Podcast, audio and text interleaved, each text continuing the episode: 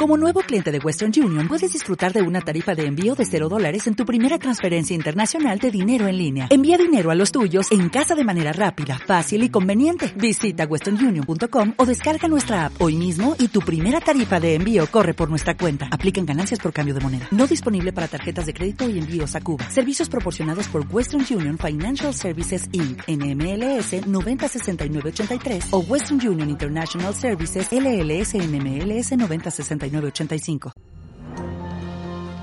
El desayuno.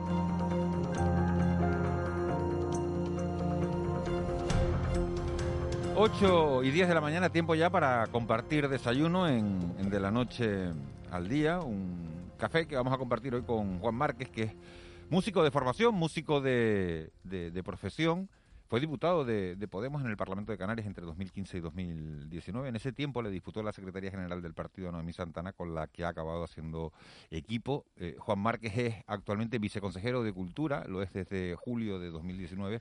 Y ayer estuvo volcado con los actos de, celebración del Día de las Letras Canarias, dedicado este año, como saben, a la escritora gran canaria Natalia Sosa. Señor Márquez, muy buenos días. Gracias por haber aceptado nuestra, nuestra invitación y haber venido a la radio. Muy buenos días, un placer siempre estar en la radio pública. Eh, Juan Márquez, ¿con qué se queda de lo vivido ayer del Día de las Letras Canarias? Hombre, yo me quedo con un acto, yo diría casi de justicia, ¿no? que era devolver a o, dar a Natalia Sosa Ayala el reconocimiento que, se merecía y que yo creo que nunca tuvo, al menos desde una perspectiva institucional. Este Día de las Letras Canarias, que en realidad es un año ¿no? de actividades en torno a una figura eh, de nuestra literatura, tiene que servir no solo para, para dar a conocer... Eh, eh, digamos, aquellos autores, autoras que son, que son reconocidos y que, que debemos también potenciar, sino también pues situar en la centralidad también de, de nuestra cultura, de nuestras políticas culturales, autores, y en este caso una autora que, que no tuvo ese reconocimiento y esa visibilidad por distintas circunstancias, ¿no? Por el hecho de ser una mujer eh, digamos, uh, singular, una personalidad singular en una época como el franquismo, ¿verdad? Una voz que nosotros hemos determinado de resistencia, una mujer eh, lesbiana, cristiana y de izquierda, eh, que además no escondía su personalidad ni, tampoco en su poesía, ¿no? que era también una manera que ella tenía de, de poder hacer un recorrido hacia su interior y demostrarse tal y como era. Yo creo que Natalia Sosayala principalmente es una creadora maravillosa, tiene una, una obra eh, increíble que impacta a aquel que se acerca y yo creo que, que este día ha sido esa oportunidad ¿no? de, devolver a, Natalia el lugar que se merece. Aparte de, devolver a, Natalia ese, lugar, como dice el señor Márquez, eh, que se merece, la verdad es que uno se queda con la imagen de que el Día de las Letras Canarias se ha podido celebrar, ¿no? después de este año tan duro que llevamos de, pandemia, con los teatros cerrados, con las salas cerradas, en un teatro, ha sido en el, en el Teatro Guiniguada de Las Palmas de Gran Canaria. Le pregunto precisamente por eso, ¿qué ha sido lo más duro para el sector eh, cultural en este año de, pandemia que llevamos desde ese pasado 14 de marzo que se decretó un estado de alarma? Bueno, ha afectado de una manera brutal el impacto que ha tenido. Se habla mucho de la hostelería, se habla mucho del turismo, pero si vamos a la encuesta de población activa, si vamos a los datos del impacto económico tanto en el desempleo como en las pérdidas que están teniendo eh, nuestros sectores económicos, mm, la cultura de los sectores más afectados.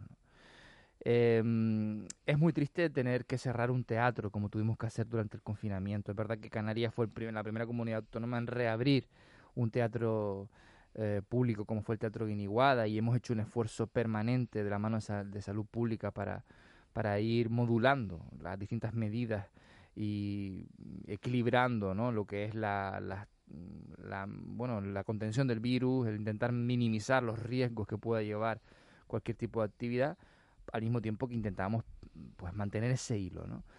Lo más duro, sin duda, es ver cómo hay empresas eh, de montaje, de sonido, de iluminación, que, que, han tenido que poner a sus trabajadores en ERTE, o incluso hablamos de sectores como los artistas que trabajan en el sector turístico, que a veces nos olvidamos de ellos, que no están en las plantillas, que no se han podido coger a ERTE, yo creo que ese sector en especial, por lo menos a mí, es el que más me, impacta y me y bueno, me afecta, claro. Pero señor Márquez, hay algo que mucha gente no entiende, es decir, se puede ir en una guagua en la que en la que las guaguas van llenas, los tranvías van llenos y no se puede ir a un teatro eh, guardando un metro, un metro y medio de distancia. Se puede, En Canarias se puede ir a un teatro guardando un metro y medio de distancia. Nosotros tenemos una, una normativa que se ha ido, como digo, modificando a lo largo del tiempo. Se sigue, sigue estando viva. Ese acuerdo del 19 de diciembre de gobierno de medidas de contención contra el COVID-19 es el que se ha ido durante todos estos meses modificando. Ayer mismo volví a hablar con Salud Pública porque vamos a seguir puliendo a medida que avance la, la vacunación y que tengamos a la población de riesgo vacunada también. Yo espero que se vayan flexibilizando, estoy seguro que será así algunas medidas. En Canarias se puede celebrar en alerta, en alerta 1 a nivel verde el, el aforo del 55% tanto en el nivel 1 como en nivel 2. Eh, se tienen que guardar una serie de distancias en aquellos espacios con butacas fijas, mm, pues dos dos butacas a los lados, una butaca delante, otra detrás, con lo cual no solo hay una seguridad, porque además los estudios que estamos eh, descubriendo, no solo una encuesta que estás pues, realizando... es que el nivel 1 en Gran Canaria y en Tenerife, que es donde vivimos un millón ochocientos mil personas, es donde hay más actividad cultural, no lo leemos desde hace cuatro meses. Hay actividad cultural en Gran Canaria y Tenerife. De hecho, si atendemos a la agenda cultural del gobierno, hay en torno a 130 actividades semanales. Es verdad que no estamos a los niveles que teníamos antes de la pandemia y eso es una realidad. Sobre todo se ha cortado una actividad importantísima que es aquella que se celebraba en espacios eh, culturales, en espacios, perdón, mm, que no que no eran mm, espacios culturales estables, ¿no? Hablamos de un Gran Canaria Arena o hablamos de, de la hamburguesa en Tenerife o de espacios, aquellos macro conciertos no se están pudiendo celebrar, pero en nuestros auditorios, en nuestros teatros, en nivel 1 y nivel 2 están abiertos, en nivel 3 con un 33% de aforo y en nivel 4 tenemos la dificultad de que a partir de las 6 de la tarde pues ya no se puede celebrar esa actividad, por tanto queda relegada al fin de semana y en algunos casos como la isla de Lanzarote se decidió no, no seguir adelante con la actividad. Y en el resto de islas hemos ido, pues ya digo, modulando según el nivel de alerta el nivel de aforo. Ahora mismo tenemos la ópera en, en Las Palmas que se está celebrando con un 50% del, del auditorio eh, ocupado o en la Sinfónica Tenerife que actúa mañana y lo estábamos escuchando hace un momento, ¿no? Con una mujer directora. Por tanto, sí hay actividad cultural, pero evidentemente siendo uno, una, una, un sector estratégico en Canarias que da empleo a 31.600 personas, que tiene 5.000 empresas, en su mayoría pequeñas empresas, pues claro que se ve afectado porque no estamos a los niveles de la pandemia, pero lo importante ahora es impulsar, impulsar a medida que, que vayamos ganándole la batalla al virus y reactivando toda esa actividad que no se ha podido celebrar. Su departamento, señor Márquez, tiene un, incremento presupuestario en este 2021 con respecto al año pasado del 9%. ¿En qué se va a gastar el dinero? Pues lo que comentaba, nosotros el año pasado ejecutamos mm, prácticamente todo nuestro presupuesto. Hemos estado, nunca se había realizado 16 convocatorias públicas, ¿eh? porque no es una política que queremos potenciar, la concurrencia competitiva en el Departamento de Cultura, 16 convocatorias que llegaron a todo a toda la cadena de valor de la cultura, verdad que no son no son suficientes dadas las pérdidas y por eso reclamábamos también al gobierno que nos incorporara a las empresas culturales en ese bloque de ayudas directas que van a sacar a pymes y autónomos. Eh, este año, principalmente nuestra labor tiene que estar en la reactivación, en potenciar ese tejido cultural, esas actividades culturales, desde la investigación creativa al desarrollo de grandes festivales, ¿no? Y ahí hay toda una cadena que una cadena de valor que implica pues desde las ayudas a la producción, a las artes escénicas y la música que hemos retomado después de más de 10 años, una década que no se hacía en Canarias, por tanto estamos impulsando la cultura desde el proceso creativo incipiente hasta la parte más expositiva, ¿no? Y ahí entran artes plásticas y visuales, música, el propio patrimonio también, que hay un trabajo enorme que hacer, y en eso estamos, en la reactivación del sector. Eh, buenos días, señor Márquez. Eh, ha dicho, acaba de decir que hay 130 actividades culturales a la semana. ¿Está respondiendo el público? Pues sí, la verdad que se agotan todas las entradas. Es verdad que las limitaciones de aforo son, eh, son, las que son, ¿no? Pero sí, en Canarias hay, hay ganas de, consumir cultura. Además, la gente que va a los auditorios, a los teatros, ha comprobado la profesionalidad, eh, con la que se están llevando a cabo todas las medidas sanitarias, ¿no? Hace poco veía como una persona se sentaba en un asiento equivocado porque se equivocó de fila y antes de que llegara la otra persona se desinfectó inmediatamente el asiento. Eso da la, sensación de seguridad sanitaria que es muy importante a la hora de acudir a un concierto o una obra de teatro o una película en el cine porque la gente va a relajarse y por eso tienes que tener esa sensación. ¿Y las entradas son más baratas, más caras, eh, igual? Todos estamos haciendo esfuerzos para readaptarnos a, estas circunstancias. No podemos ser ajenos a, una crisis económica que tenemos en Canarias. Eh, acabamos de celebrar el Festival Paralelo, que es un festival del gobierno. Las entradas estaban entre 2 y 5 euros. Era un precio evidentemente simbólico para comprometer a aquella persona que sacaba una entrada. Pero incluso aquellas actividades que tienen un precio mayor también se están llenando. Eh, Canarias quiere consumir cultura, es, es una de las comunidades autónomas donde se disfruta más de la cultura y está en nuestra, en nuestra idiosincrasia, ¿no? Y eso lo vemos en, en las taquillas. Eh, señor Márquez, buenos días. ¿Qué medidas de protección sanitaria reciben los trabajadores de la cultura, no? ¿Cómo se protegen los músicos? Los... El otro día me encontré, el otro día en un vuelo, pues, un amigo profesor de la escuela de actores. se dan clases de teatro con mascarilla. En fin, esto es como la antítesis, ¿no? De lo que el teatro supone en sí, ¿no? Claro.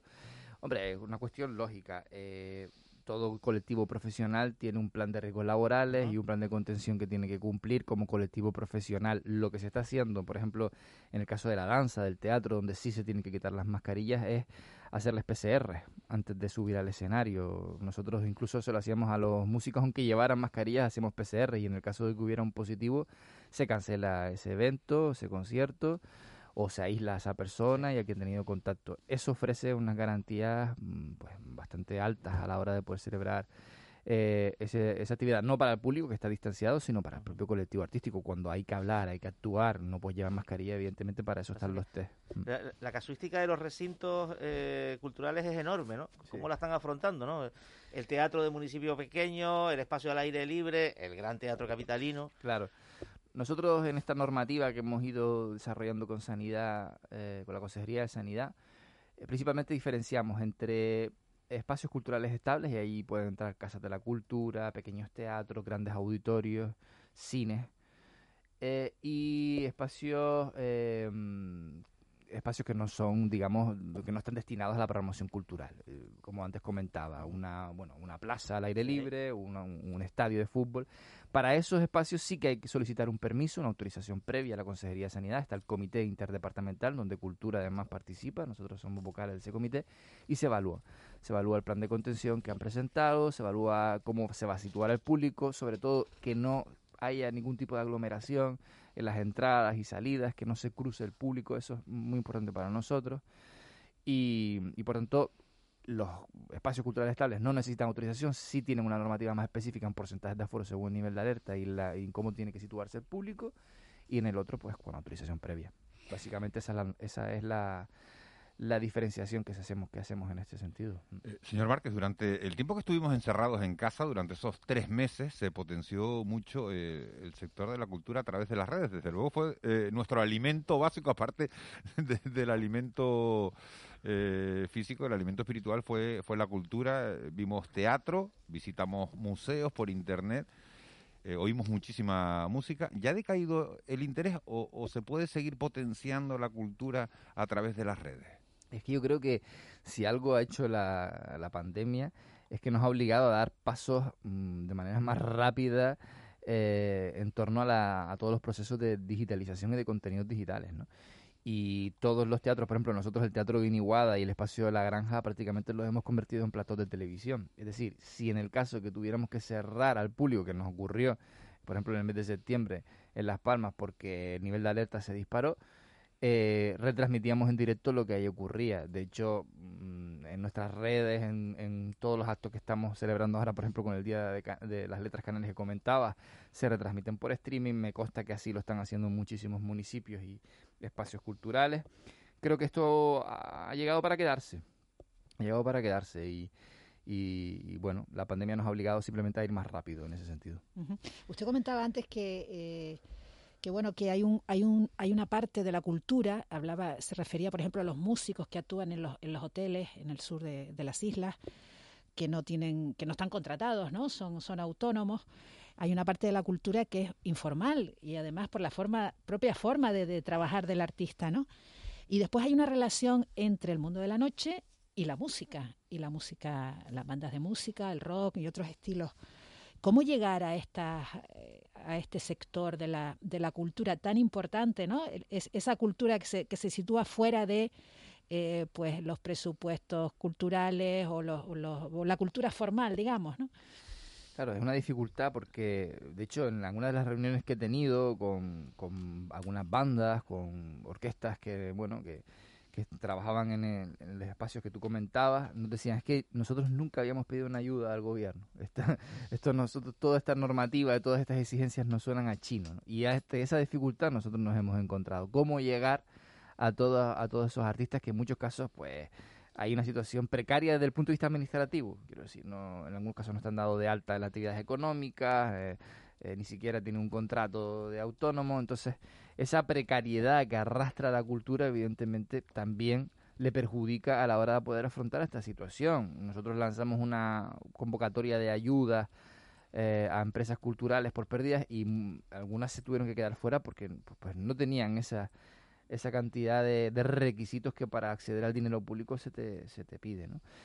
Y ese, y ese es el reto que tenemos. Por tanto, hemos intentado facilitar al máximo las ayudas al sector, que los artistas pudieran presentar proyectos y en torno a esos proyectos incluso mm, que tuvieran digamos una repercusión digital nosotros poder generar un banco de contenidos en el cual recibían una ayuda en definitiva hemos estado rompiéndonos la cabeza eh, y discutiendo cómo poder llegar a, todo ese sector pero es verdad que nuestro presupuesto es limitado y las pérdidas en el sector son tan grandes y son tan amplias que necesitamos que se implique en la Consejería de Economía como ya lo ha, lo ha anunciado pero va a estar contemplado en este paquete de los 165 millones. Claro, ahora se ha aprobado otro de 11.500 del gobierno central, que en principio pues no, parece que les toque, ¿no? Pero eh, ¿en qué medida se puede beneficiar eh, el, sector de, bueno, de este contexto de ayudas directas generalizadas? Claro, la parte asociativa eh, nos ocuparemos nosotros de la Viceconsejería de Cultura y la parte más pegada a, los, a las pequeñas y medianas empresas, los autónomos, van a a beneficiarse también de este bloque de ayudas que va a sacar economía con distintos epígrafes y me consta que se contempla toda, todo este tipo de empresas culturales, ¿no? Eso lo anunció Ángel Víctor Torres en el Parlamento el martes. ¿Contemplan un escenario en el cual los eventos al aire libre, de cierto porte, por decirlo de manera, de presencia de público, sean posibles este verano? Nosotros en julio queremos que Canarias se convierta en un referente cultural a nivel europeo. Queremos que queremos aportar desde el área de cultura a la imagen de Canarias en el exterior y ser un atractivo eh, para recuperarnos también en el, nuestro, en el visitante, pero también en el tipo de visitante, que eso es muy importante, ¿no? que creo que es algo que tenemos que replantearnos. ¿no? Ya que hemos tenido el contador a cero, quizás es el momento de, de que Canarias se plantee qué tipo de turismo quiere crear, qué tipo de modelo productivo queremos en nuestras islas. Y la cultura añade valor y eso es un, es un hecho y, creo que, aumenta la calidad. Julio va a ser un mes muy potente porque se van a juntar por primera vez el Festival de Música de Canarias, que siempre se celebraba en enero, esta vez se celebra en julio, y el Festival de Jazz, que cumple su 30 aniversario. Tanto, vamos a tener dos festivales de referencia de la clásica y del jazz juntos, y estamos trabajando para que sean unos festivales con una programación muy llamativa y muy potente. Una de esas actividades, bueno, una de esas no, varias de esas actividades, como se pueden imaginar, nosotros las queremos plantear al aire libre. Ya en agosto pasado pudimos celebrar el Festival de Jazz al aire libre con unas medidas mm, pues bastante novedosas para, para nosotros y que tuvieron mucho éxito. Y este año queremos incluso que el Festival de Clásica también se incorpore al aire libre. Estamos trabajando una serie de protocolos para que eso ocurra. Lo que nos beneficiaría más es que el nivel de vacunación sea más rápido, que tengamos suficientes vacunas como para poder ir aumentando poco a poco ese porcentaje de población vacunada y que tengamos pues la mayor libertad posible para poder celebrar esos festivales. Pero incluso con las medidas que tenemos ahora, nosotros vamos a llevarlo a cabo. Porque creemos que, como ya digo, es una, una, una oportunidad para, para situar a Canarias en ese mapa cultural. Hace poco salía el Observatorio de la Cultura, donde eh, desde esa encuesta que hacen de la península Canarias estaba prácticamente fuera de, las actividades culturales que ellos se valoran. ¿Por qué? Porque no es tanto que aquí no haya cultura, sino que no la conocen. Eh, conocen Canarias como un territorio de, sol y playa, pero se ignora que en Canarias hay un tejido cultural muy potente que pivota entre América, África y Europa, que, tiene un talento que exporta a muchísimos países, que, que llama la atención la capacidad creativa que tenemos en nuestra tierra y tenemos que potenciar esa imagen también hacia, hacia el exterior y hacia, hacia la Europa continental. Eh, me salgo un poco del tema económico eh, para preguntarle por el papel de la cultura eh, como, como elemento que nos va a ayudar a, entender esta situación que estamos viviendo y hasta la, la propia pandemia como objeto de inspiración de los artistas, ¿no? De aquí puede surgir mucho, ¿no? Mucho y muy bueno. Le preocupa arropar a, esa a esa creatividad a esa que no que no es una es una cuestión que a priori no da dinero no que a lo mejor en el futuro sí pero es como una apuesta de futuro no Claro, la cultura nunca ha sido ajena a la época en la que vivía, todo lo contrario, ¿no? Ha sido un catalizador de, de todas esas experiencias yo creo que todavía no somos conscientes de lo que estamos viviendo. Cuando pasen los años podremos mirar atrás y tener una perspectiva mucho más nítida de la, de la dureza de esta época, ¿no? Y de lo difícil que, que... Lo que pasa es que el instinto de supervivencia nos hace tirar para adelante. Si algo conoce la cultura son crisis, ¿no? Yo creo que ya la cultura venía de una especie de crisis perpetua, ¿no? Por, por la falta de apuestas públicas, porque nunca se ha creído del todo. A la hora de la verdad, se incorporan los discursos, ¿no? Qué bonito queda lo de la cultura como sector estratégico y demás, pero donde se tiene que ver es en los presupuestos, donde se tiene que ver es cuando hay que tomar las decisiones y apostar decididamente por este sector, que tiene una alta productividad. Por lo tanto, la cultura sí ha padecido esa situación. Y yo creo que va a ser, bueno, ya lo estamos viendo, ¿no? En, en, exposiciones y en, y en procesos creativos que están saliendo en artes plásticas, en artes escénicas, como evidentemente se está hablando de este asunto, ¿no? Y, y yo creo que pasará el tiempo y pasarán los años y será seguro que un recurso artístico esta, esta situación que estamos que estamos viendo, ¿no? Porque también nos ayudará a sobrevivirla y a entenderla. Pero se va a arropar por parte del, del, gobierno de alguna manera. Se va a arropar como se arropa todos los procesos creativos. Nosotros lo que no le decimos a los artistas es qué es lo que tienen que hacer y qué es lo que tienen que crear, ¿no? lo que, harán lo contrario. Claro. Nosotros lo que tenemos que generar es el ecosistema para que para que la creatividad surja y, y, pueda pueda sobrevivir. La función crítica que le corresponde a la cultura se está jugando en estos tiempos en Canarias, en su opinión. Yo estoy convencido de... Te viene del mundo de la cultura, vamos, sí, de la cultura. Es que la cultura no puede ser un apéndice de las políticas eh, mm, gubernamentales, ¿no? Tiene que tener esa capacidad crítica y esa capacidad, bueno, tiene que tener libertad, porque si no ya me dirás, ¿no? Entonces, nosotros no podemos entrar en los contenidos. Es verdad que tenemos algunas ayudas específicas, o por ejemplo, eh, las becas, que las llamamos becas, pero son ayudas César Manrique, ¿no? que y ahora estamos viendo los resultados de esos procesos creativos, que hemos sacado cinco becas, pues están destinadas a cuestiones que tengan que ver con la relación entre la cultura la sostenibilidad, el territorio, el medio ambiente, pero a partir de ahí cada artista trabaja lo que quiera. Y estoy hablando de unas que tienen una, una dirección, pero el resto no, el resto nosotros lo que sí pedimos es que los proyectos tengan viabilidad, que los proyectos, por ejemplo, cuando hablamos de, cuando hablamos de cine, tengan eh, detrás el soporte de una productora o de una coproducción, que realmente sean productos que donde nosotros invertimos dinero público no queden en un cajón, sino que efectivamente puedan tener un impacto y por tanto una calidad. Y en eso, en eso se trabaja. Por eso nosotros insistimos mucho en la concurrencia competitiva. Hay quien estaba acostumbrado a ir de despacho en despacho presentando un proyecto y pidiendo dos recursos, nosotros creemos que no.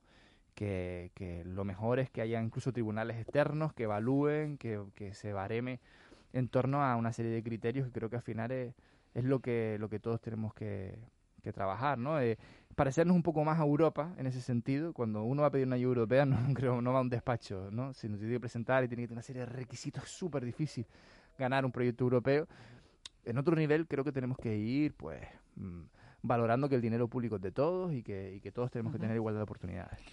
El señor Márquez, decía usted hace, hace un momento que había ayudas, verdad que el presidente del, del presidente del gobierno, en el pleno de, esta semana, el martes, decía que dentro de esos 165 millones de euros que se han habilitado para, para ayudar a, los autónomos y a las pequeñas y medianas empresas va a haber un dinero para el sector cultural. Pero estamos recibiendo eh, mensajes de decir cómo se van a concretar esas ayudas, por ejemplo, empresas de sonido, cómo pueden recibir esas ayudas, cómo pueden acceder a a ella. Se lo digo también porque además esto lo uno con el presidente del Círculo de Bellas Artes, que estuvo el otro día en estos micrófonos, que estuvo el martes aquí, y decía, bueno, pero es que, que es escultor además, Alejandro Tosco, que es, que es pintor, y decía, es que en los tiempos que corren no se puede vender una escultura, no se puede, no se puede vender un cuadro y no tenemos ayudas. O nos las dan ya, o la mayoría de los autónomos eh, eh, eh, vamos a, no vamos a poder llegar al final de mes. Sí, los escultores sí han tenido ayudas. El año pasado nosotros sacamos eh, una serie de, convocatorias y prácticamente todos los que se presentaron tuvieron acceso, que bueno, que demostraron que tenían un proyecto, tuvieron acceso a esas ayudas. Por lo tanto, sí ha habido ayuda a los escultores, a los pintores, ¿no? a todos los sectores. Pero en el caso de las ayudas en concreto, va a ser la Consejería Empresas de, de sonido, por ejemplo, que es la gente que nos está escribiendo. ¿Cómo acceden a, esa, esas cantidades de gente que, que monta espectáculos en los pueblos, que, que va a, los distintos municipios y que se han quedado sin poder hacer absolutamente nada? como decía, estos son unas ayudas que saca la Consejería de Economía conjuntamente con Hacienda. Todavía se está puliendo esa convocatoria y están en ese proceso, pero yo estoy seguro que va, va a ser determinante. Pero señor Márquez, que ha El- pasado un año. Sí, sí, pero va a ser... Pero yo- vamos a ver, es que no estoy hablando de las ayudas de cultura. Yo- mi trabajo ha sido que en las ayudas de economía se incorpore la cultura. A partir de ahí tendrá la consejera de economía quien tenga que responder durante cómo se va a hacer ese proceso. Lo que yo sí sé, y vamos, entiendo que es determinante, es poder demostrar que ha habido una pérdida en los ingresos con respecto al año anterior. Así se ha anunciado y estoy seguro que en cuanto sacan la convocatoria se podrá ver cómo va a ser el procedimiento. Pero ya le digo, no es... eh, eh, materia de mi, de mi área ese, ese bloque de ayudas, sino de, de la Consejería de Economía. No, era, era- no quería ponerle un aprieto, pero sí, de, sí Me ver- encantaría no, poder tener No, información. claro, pero es que hay un montón de gente que nos está viendo y decir, es que tenemos empresas y, y hemos dejado de trabajar, ¿no? Y entonces, Claro. claro. claro, nos anuncian ayudas, pero no sabemos cómo acceder a ellas. Y entonces es un poco... Todavía no han salido. Claro, eh, mi trabajo ha sido que, que se recogieran a esas empresas, que se entendiera Bueno, pues- dentro pues del le- gobierno. le, le esa preguntaremos, necesidad. le preguntaremos, señor Márquez, a la, a la consejera de Economía. Hemos terminado prácticamente el tiempo de entrevista, pero se incorpora Raúl García, eh, no sé si lo conoce, es un hombre también del mundo de la cultura, del mundo, yo no sé si de la cultura o del espectáculo, Raúl. De todo un poco. Buenos días, don Juan. Buenos días, don Miguel Ángel. ¿Qué tal? Buenos los buenos días. días. Buenos De días. todo un poco, porque si te gusta la cultura, hay cosas que la cultura te gustan y no, del espectáculo te gustan y no. Entiendo que al consejero, o el viceconsejero en este caso, habrá cosas de la cultura que le gusten o no, como a todos, imagino, ¿no? Evidentemente. Lo no que le voy pasa a es que, preguntar lo que no, ¿eh? lo que pasa no. es que cuando estás en un puesto como el que estoy yo, no puedes hacer política en torno a tus gustos personales. Y eso, eso es un error. Vale, porque tengo aquí yo un dilema. Yo creo que ya siendo usted de, de viceconsejero de Cultura del Gobierno de Canarias, ha llegado el momento de acabar con un mito que existe en Canarias. Y le va a tocar, señor Márquez, esta va a ser el, el rato más comprometido de radio que va a tener. Miedo me va- da. Sí, no, no, le va a corresponder a usted decirnos si esto es música o no es música. Vamos a arrancar con la primera opción, por favor. La primera opción.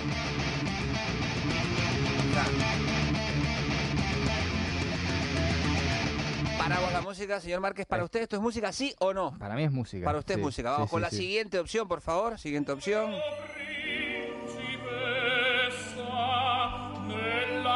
Paramos, por favor, señor Márquez. ¿Para usted esto es música o no? Esto es, esto es el paraíso, claro. Para mí es música, evidentemente. Vale, estamos ya paraíso, música, estamos música, paraíso. Y vamos ya con la tercera opción. Aquí tiene usted el marrón y espero que responda como, porque bueno, le, le, le pueden saltar al pecho. Allá vamos, A ver. ¿eh?